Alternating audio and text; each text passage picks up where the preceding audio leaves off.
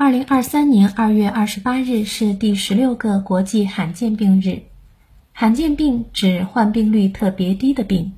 世界卫生组织定义罕见病是患病人数占总人口数千分之零点六五至千分之一之间的疾病。目前全球共确定罕见病大约七千种。研究显示，百分之八十以上的罕见病是由遗传因素导致的。百分之五十在出生时或儿童期就开始发病，而罕见病的诊治一直都面临着很多困难，因此罕见病的预防尤为重要。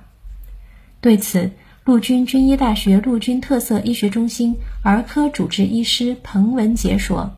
世界卫生组织提出了三级预防策略，来减少出生缺陷的发生。”一级预防是做好孕前保健和孕前检查，重视遗传咨询，因为即使是健康人，也可能是罕见病基因的携带者。曾经生过罕见病宝宝或者家族里有罕见病患者的人群属于高危人群，在生育前有必要进行遗传学的筛查。医生可以对筛查出来的特定携带者进行生育指导，减少新生儿缺陷的发生。二级预防是产前筛查结合产前诊断，利用 B 超、血清、羊水穿刺等手段，有效鉴别异常胎儿与异常妊娠状况，可及时针对重大出生缺陷状况进行干预，降低出生缺陷发生率。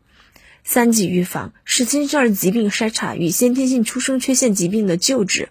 做到早诊断、早治疗，就可以降低致残率和死亡率，改善罕见病患儿的预后。面对罕见病患者的人群，从医生的角度，我们希望能从根本上解决问题。未来，我们也会努力探索更多有效的治疗手段和方法，比如基因治疗、干细胞治疗等等。而从社会的角度，我们应该给予足够的尊重，生活中试着多去了解他们，站在他们的角度思考，发现他们的闪光点，多给他们说一些鼓励和温暖的话，他们的生活就会充满了阳光和希望。新华社记者古讯，报道员王琼，重庆报道。